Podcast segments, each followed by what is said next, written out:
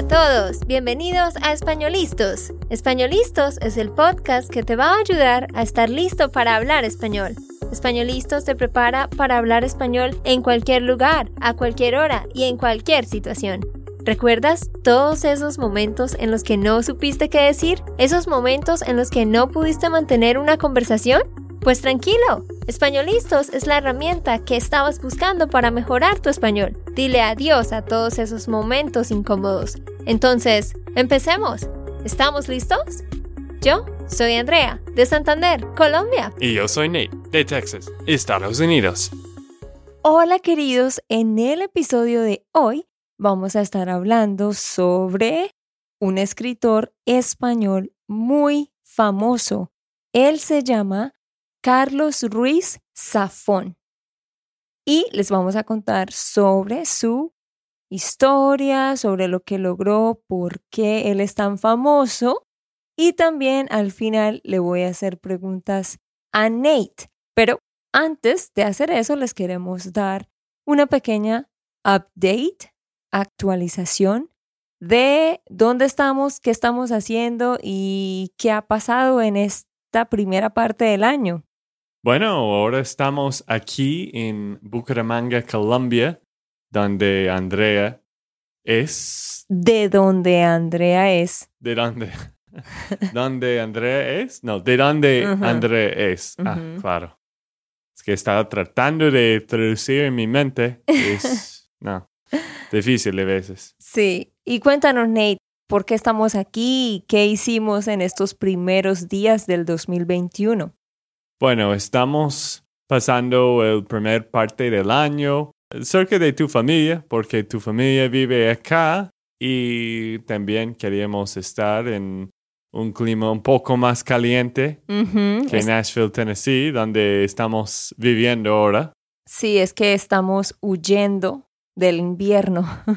sí, exacto. Pero queremos que ustedes están teniendo, estén teniendo un gran año, un gran primer de año.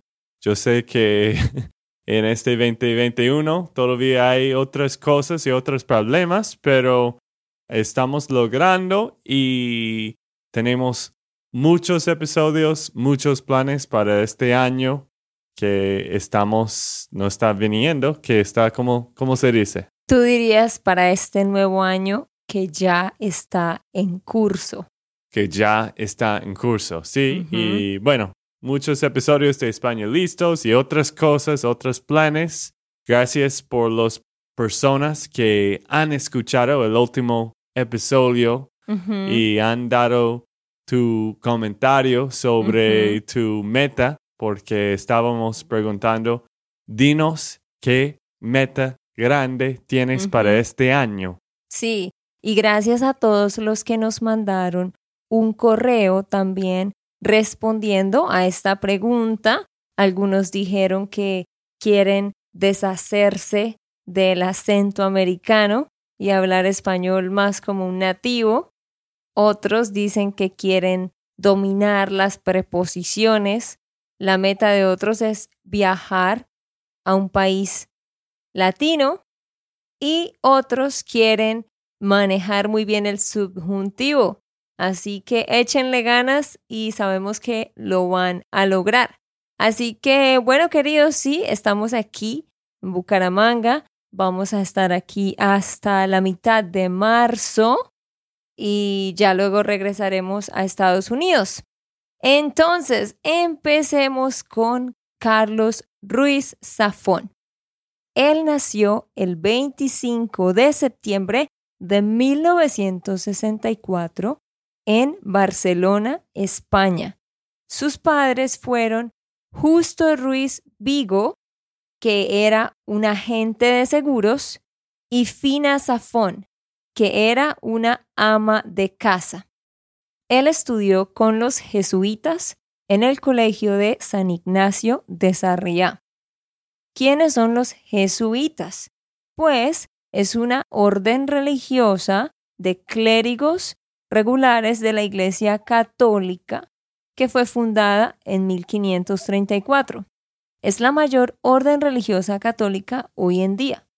y su actividad se extiende a los campos educativo, social, intelectual, misionero y de medios de comunicación católicos, además de atender a 1.509 parroquias en todo el mundo.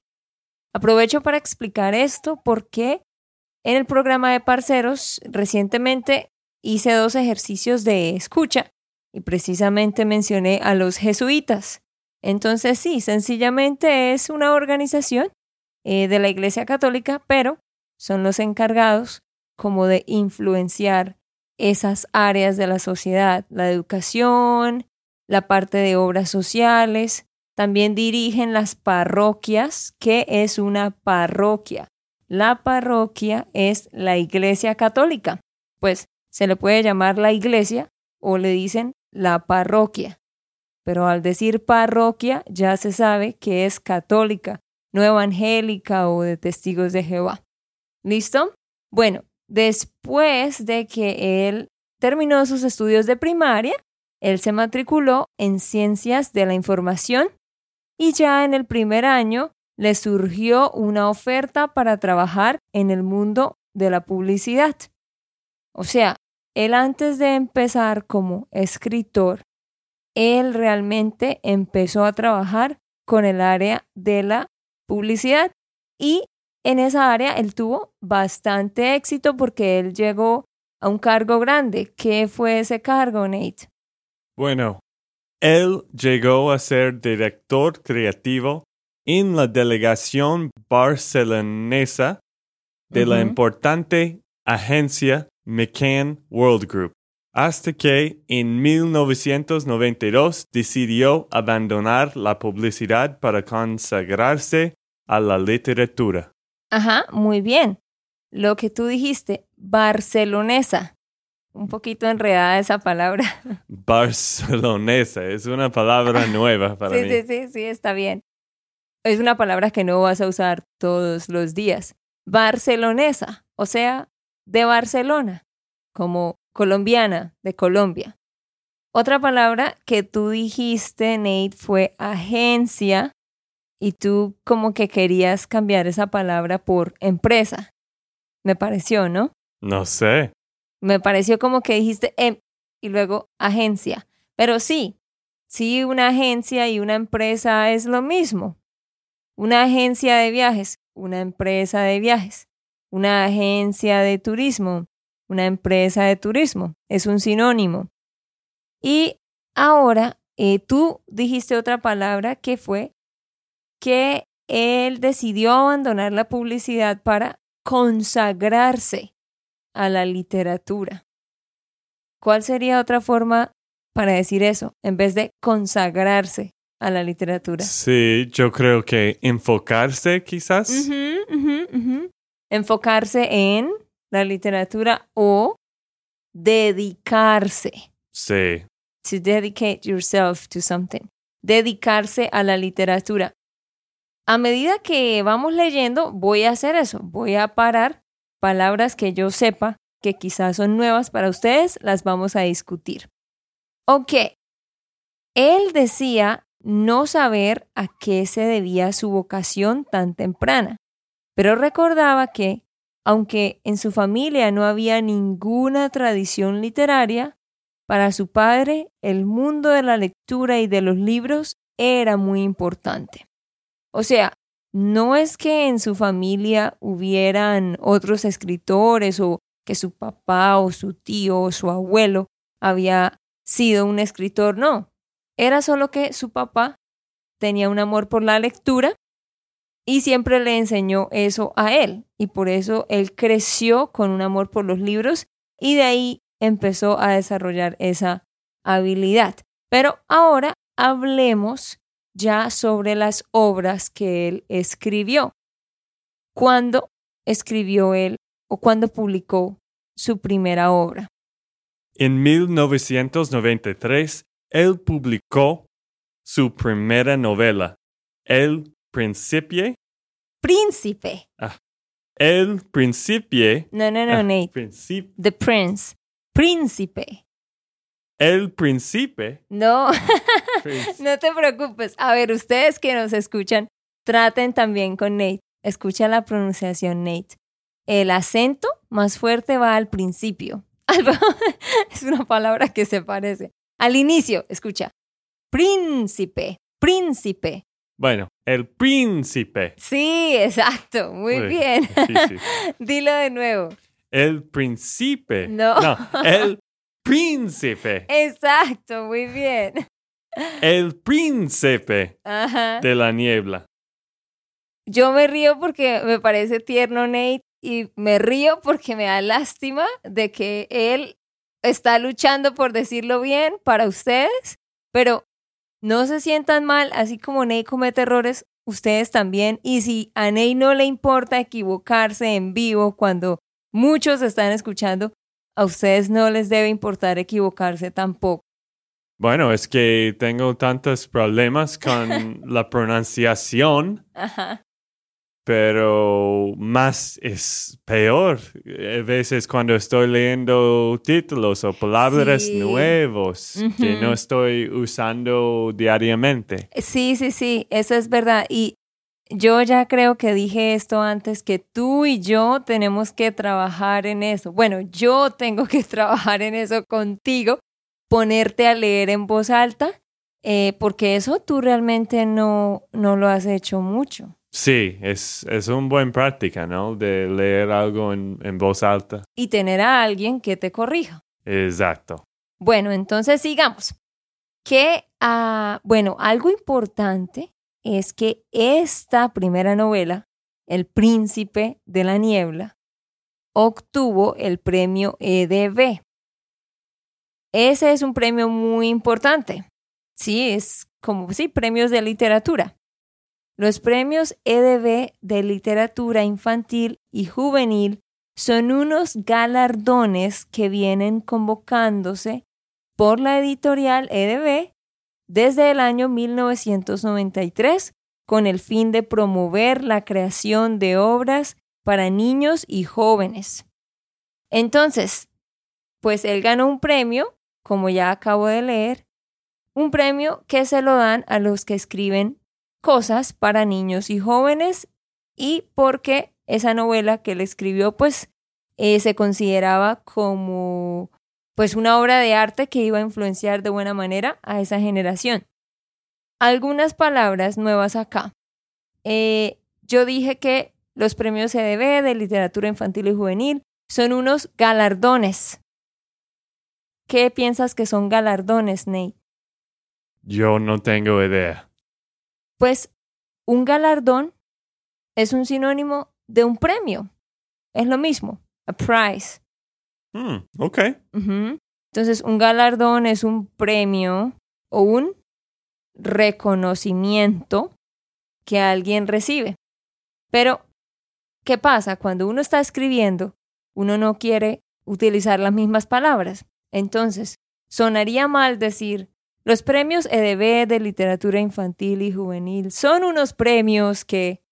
Entonces, en vez de repetir la palabra premios, utilizamos galardones, reconocimientos, que vienen convocándose. Un sinónimo de eso, que vienen dándose, que vienen dándose por la editorial EDB desde bla, bla, bla, bla, bla. Bueno, el resto ya eh, ustedes lo entienden. Safón, que desde pequeño había sentido fascinación por el cine y por la ciudad de Los Ángeles, usó el dinero del galardón para cumplir su sueño y partió a Estados Unidos, donde se radicó y pasó sus primeros años escribiendo guiones al tiempo que continuaba redactando nuevas novelas. En el año 2000 terminó de escribir La sombra de viento y se publicó en 2001. Muy bien, Nate, pero yo quiero mencionar algo con respecto a lo que leí anteriormente. Que bueno, ¿cuál era el sueño de él? Irse para Estados Unidos. Y él apenas recibió el dinero del galardón. Bueno, tengamos en cuenta que un premio a prize, un premio, un galardón, pueden ser ah, de dos formas. Puede ser un objeto, como una copa de oro o de plata o algo así, o puede ser dinero. Pues él recibió dinero y el sueño de él era irse para Estados Unidos. Y aquí yo leí que él partió a Estados Unidos. ¿Cuál sería un sinónimo de eso, Nate? En vez de decir que él partió a Estados Unidos, ¿qué podemos decir? Él se fue para Estados Unidos. Perfecto, ajá. Él se fue para Estados Unidos. Entonces, en vez de decir que alguien se fue de un lugar a otro, y generalmente lo hacemos cuando hablamos de una ciudad a otra, de un estado a otro, de un país a otro, como distancias muy grandes, decimos que alguien se fue a otra ciudad o se fue para, se fue para Estados Unidos. O con el verbo partir, partió a Estados Unidos o partió hacia Estados Unidos. Que es interesante porque partir es un sinónimo de irse, como vemos, pero partir también tiene otro significado. Sí. ¿Cuál es? Pues partir, este, no sé, quitar. No, si yo digo que el vaso de vidrio se partió. Ah, claro, sí, se rompió. Se rompió, se partió, se rompió. It broke. Ajá. Entonces vean que partir es to break, pero también es to go to another place. Luego yo leí que él se radicó en Estados Unidos. Yo dije, partió a Estados Unidos donde se radicó y pasó sus primeros años. ¿Qué significará eso, Nate, de se radicó? Donde se radicó y pasó sus primeros años. Hmm. Esa palabra es nueva para mí. ¿Sí? ¿Que está enfocando algo parecido o no? Bueno, la otra forma de decir eso es donde se quedó, donde se quedó a vivir o donde se estableció, where he got settled. To get settled en un lugar, to get settled, cuando llegas y, y compras una casa y, y, formas una vida ahí, ¿cierto? To get settled Sí. es establecerse en un lugar o radicarse. Entonces, llegó a Estados Unidos donde se radicó y pasó sus primeros años, o donde se estableció, o también donde se quedó a vivir y pasó sus primeros años, escribiendo guiones al tiempo que continuaba redactando nuevas novelas. ¿Qué es redactar? Redactar una novela. ¿Qué piensas, Nate? Eso sí yo sé. Esto es de escribir. Ajá, muy bien. Escribir. Escribir es un sinónimo de redactar, pero utilizamos redactar específicamente cuando hablamos de novelas o de cuentos o de una columna para el periódico o de un ensayo. Cosas así que son más elaboradas. Bueno, Nate, vuélvenos a decir lo que pasó en el año 2000. En el año 2000, él terminó de escribir La sombra del viento y se publicó en 2001. Ujú, sí, muy bien. Y él presentó esta novela al premio Fernando Lara de novela de ese año. Hay un premio de literatura que se llama Fernando Lara. Es un premio de novela. Y él presentó esa novela para que participara. Pero realmente él no ganó, pero sí llegó a ser uno de los finalistas. No ganó el premio, pero fue uno de los finalistas. Y es interesante porque en España, en misma España, al principio fue muy difícil y lenta la, la, venta de esta novela al principio. Pero de repente empezó a volverse popular y popular y acabó traduciéndose a 40 idiomas. ¿Qué quiero decir con eso de acabó traduciéndose?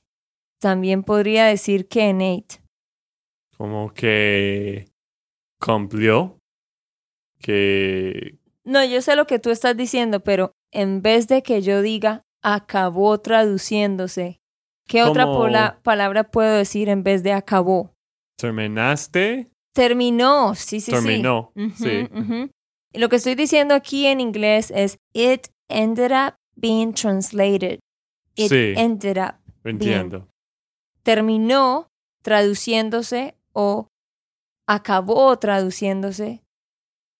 Sí. O acabó traduciendo o terminó traduciendo a 40 idiomas y se convirtió en una de las obras españolas más vendidas en el mundo, con más de 20 millones de ejemplares. Nate, ¿cuál sería otra palabra para ejemplares? Eso no sé. Es lo mismo que copias. Mm, O sea, en inglés eh, tú dirías copies, ¿no? Copies of the book. Entonces en español eh, se dice copias también, pero es más común decir ejemplares. wow, sí que como 20 millones de personas han leído los libros de él Exacto. o los, los escritos. Bueno, ni siquiera los libros, sino este, este libro específico, este libro específico, La sombra del viento, que es una de sus obras más populares. Sí, ajá, 20 millones de ejemplares o de copias. A pesar de las numerosas ofertas que recibió, Safón siempre se negó a autorizar que la novela se pasara a la pantalla grande se negó a autorizar que la novela se pasara a la pantalla grande o podemos decir que la novela se hiciera una película o se negó a autorizar que hicieran una película de esta novela. El escritor decía que para él era como una traición hacer una película de esta novela escrita porque él decía que en una película era imposible ah, plasmar o mostrar lo que el lector podía imaginar en su mente al estar leyendo la novela. Entonces, básicamente él decía, no hagamos una película porque si hacemos una película vamos a limitar todo lo que el lector puede imaginar al leer por su cuenta. A propósito, ¿qué es el lector?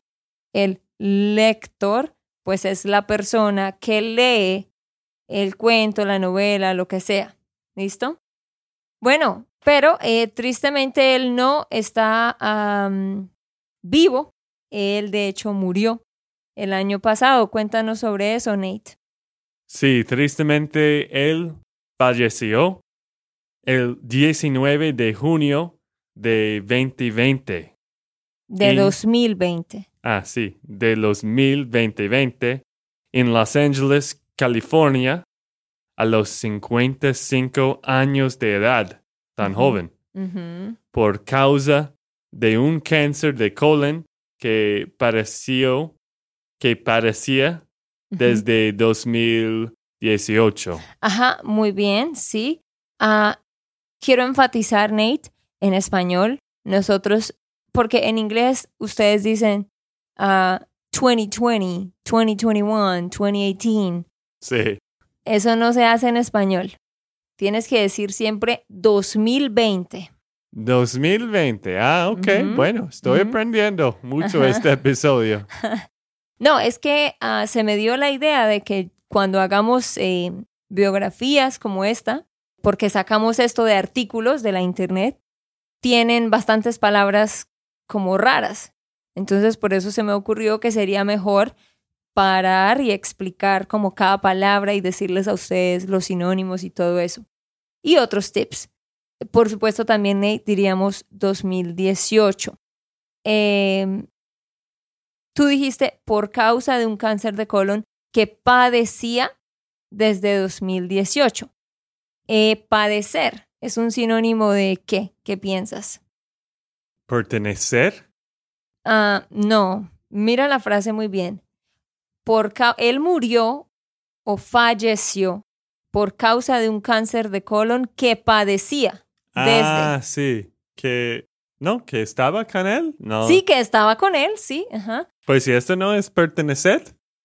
No, porque pertenecer es belong. Eso ya es como por otro lado. Ah, Podrías decir que tenía un cáncer de colon que tenía desde el 2018. mm, ok, entiendo. Pero sepan que con las enfermedades es muy común, en vez de decir, por ejemplo, él tiene cáncer, uno dice, él padece de cáncer, porque es algo que tiene, pero que le causa dolor y sufrimiento. Entonces, eh, la palabra padecer es algo que tú tienes, una enfermedad o una condición que te causa sufrimiento. Por eso decimos un cáncer de colon que padecía desde el 2018 o que tenía. ¿Listo? Ok, muy bien. Ahora vamos a hablar de sus tres obras como más populares. Sí, si ustedes les gustan leer libros, estos tres libros son muy populares. Yo creo que debe ser un poco más avanzado Sí. para entenderlos, porque esto a veces es las palabras de los libros que son como Shakespeare en español, ¿no? Sí, sí, más o menos. Eh, los que quieran leer estas tres obras que vamos a sugerir, sí necesitas tener como un nivel un poquito más alto o necesitas tener el tiempo de buscar muchas palabras porque sé que vas a encontrar muchas palabras desconocidas, así como le está pasando a Nate aquí en este episodio. Sí, por eso en nuestra membresía tenemos guías para cada capítulo que estamos leyendo en el club de lectura, porque sí leemos libros en español en este club y Andrea tiene guías que tienen las palabras y expresiones que están en cada capítulo. Sí, eh, gracias por mencionar eso, Nate. De hecho, sí, nosotros hacemos eso. Es uno de nuestros servicios del programa que hacemos. Leemos libros ahí y los analizamos también y respondemos preguntas. Si ustedes quieren chequear los detalles, vayan a SpanishLandSchool.com slash member. Ahí hablamos de la membresía y ahí aprenderán sobre eso. Bueno, las tres obras. La sombra del viento que fue publicada en el año 2001 y se han vendido más de 20 millones de ejemplares o copias. Luego tenemos El laberinto de los espíritus, que es una de las novelas de Carlos Ruiz Zafón más aplaudidas por el público y por la crítica. La segunda parte de la saga iniciada con La sombra del viento. O sea, este, esta segunda novela es como una continuación de, de la saga, de la historia que se trae con la sombra del viento. Miren la palabra que mencioné ahí, que dije que es una de las novelas más aplaudidas por el público. ¿Qué es aplaudir, Nate? En inglés. Applaud. Ajá, sí, sí, sí. Entonces es como más aplaudidas, más que al público le gusta más. Sí, Más, entiendo. Más bien recibidas. ¿Y cuál es la última obra? El Palacio de Medianoche. El Palacio de Medianoche es una de las novelas del autor también que todo el mundo debería leer. Así que ya con eso terminamos, queridos. Esperamos que a ustedes les haya servido esto que hablamos aquí hoy, las palabritas que sugerimos. Y antes de irnos, quiero decirte que tenemos un servicio en Spanishland que son clases de conversación por una hora con solo tres estudiantes y nuestra tutora Diana, que es de Colombia y habla así como yo. Si tú estás interesado en unirte a estas clases de conversación, tenemos un calendario con mucha disponibilidad. Puedes unirte para practicar enfocado en un tema y corregir tu pronunciación. Mándame un email si quieres la información de estas clases. Solo manda un email a andrea at SpanishLandSchool.com y te mandaremos los detalles. Ok, esto fue todo por el episodio de hoy. Esperamos que les haya gustado y que hayan aprendido. Y recuerda, si sientes que estás listo para aprender español, solo da un clic en Español Listos. No olvides dejar tus comentarios de lo que te gustó y los temas que quieres que tratemos. Suscríbete y déjanos tus reseñas. Españolistas les dice chao chao y, hasta, la próxima.